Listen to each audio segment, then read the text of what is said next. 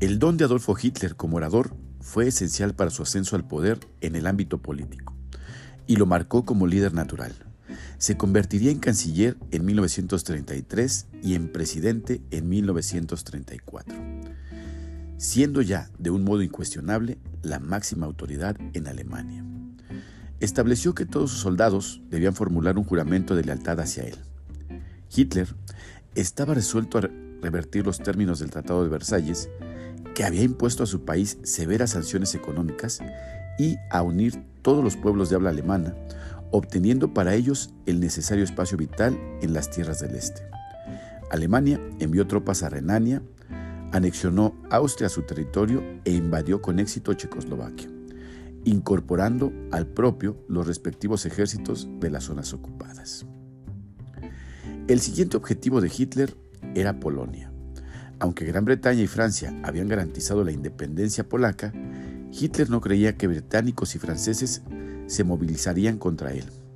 Mientras se preparaba la invasión, Alemania firmó un pacto de no agresión con la Unión Soviética, conocido como el Pacto Molotov-Ribbentrop, que incluía cláusulas secretas en las que se establecían planes para la partición de Polonia, con el fin de crear un casus belli y permitir que Hitler proclamara que actuaba en legítima defensa Fuerzas alemanas supuestamente polacas atacaron una torre de telecomunicaciones alemana el 31 de agosto de 1939. A primera hora de la mañana siguiente, la Luftwaffe realizó sus primeras incursiones en el cielo de Polonia y el ejército alemán marchó sobre el territorio polaco. Ese mismo día, Hitler se dirigió al Reichstag. El discurso. Esta noche por primera vez soldados del ejército regular polaco han disparado sobre nuestro territorio. A las 5.45 horas de esta mañana, las tropas alemanas comenzaron a responder el fuego y a partir de ahora, cada bomba será contestada con otra bomba. Quien lucha con gas venenoso es combatido con gas venenoso. Quien quebranta las reglas humanitarias de la guerra solo puede esperar que nosotros hagamos lo mismo. Llevaré adelante esta lucha no importa contra quién, hasta que la seguridad del rey y sus derechos queden garantizados. No pido a ningún alemán más de lo que yo mismo estuve dispuesto a hacer en todo momento durante cuatro largos años. No habrá privaciones para los alemanes a las que yo mismo no me someta. A partir de ahora, toda mi vida pertenece más que nunca a mi pueblo. Desde este momento soy solamente el primer soldado del rey alemán. He vuelto de nuevo a vestir el uniforme que para mí fue el más sagrado y el más respetado. No me lo quitaré hasta que la victoria sea segura. O bien, no sobreviviré hasta el final. Como nacionalsocialista y como soldado alemán, me apresto a esta lucha con corazón ferviente. Toda mi vida no ha sido más que una larga lucha por mi pueblo, por su resurrección, por Alemania, Solamente existe una consigna para esa lucha, la fe en este pueblo. Hay una palabra que nunca he conocido, la palabra capitulación.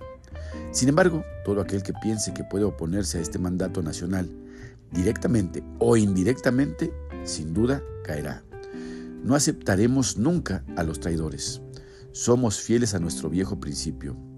Es poco importante que vivamos nosotros, pero es esencial que viva nuestro pueblo que viva Alemania. El sacrificio que se nos demanda no es mayor que el sacrificio realizado por muchas generaciones anteriores. Si formamos una comunidad estrechamente unida, mediante vínculos inquebrantables, dispuestos a todo, resueltos a no capitular nunca, podremos superar todos los obstáculos y dificultades.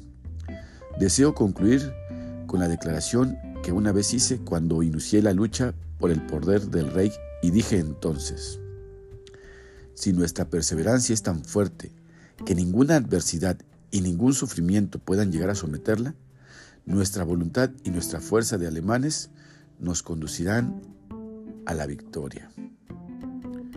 Fin del discurso.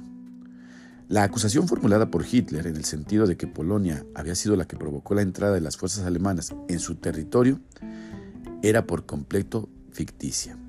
En respuesta a la invasión, Gran Bretaña y Francia declararon la guerra a Alemania el 3 de septiembre, aunque la decisión de los aliados de hacer frente a Hitler llegaba demasiado tarde para Polonia.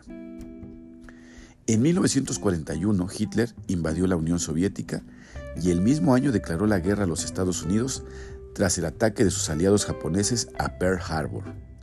La aprobación de Hitler, los nazis emprendieron el exterminio sistemático de la población judía en Europa.